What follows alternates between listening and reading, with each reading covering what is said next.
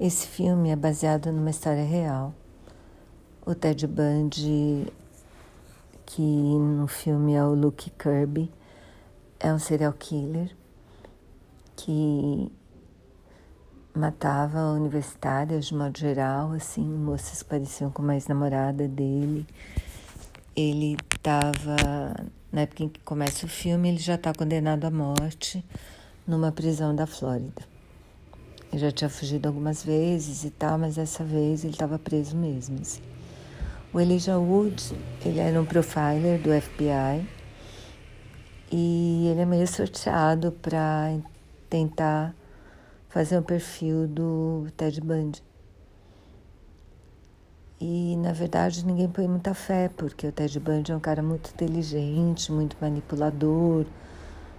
Ele dizia dizia, insistia que ele não era culpado de nada e tal. E então as pessoas não põem muita fé que ele vai conseguir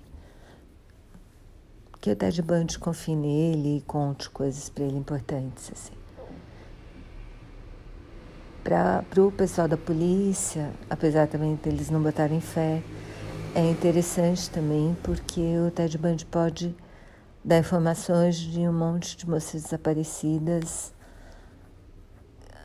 com as famílias desesperadas e que ele, como ele nunca confessou, essas famílias, os corpos que não foram achados, as famílias ficam perdidas. Assim.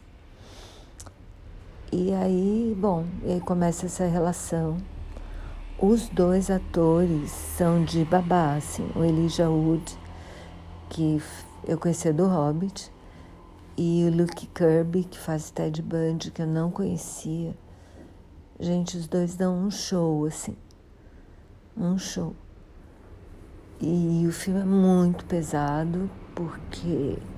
Porque é isso, né? Um homem perigosíssimo, aterrorizante mesmo, o Ted Bundy e o Elijah Wood quer ir até o fim, porque na verdade ele quer entender como ele funciona para eventualmente aprender sobre outros serial killers, né? Que é o trabalho do profiler, né? Que é achar um, assim, identificar o, o criminoso que ainda está por aí cometendo crimes, né?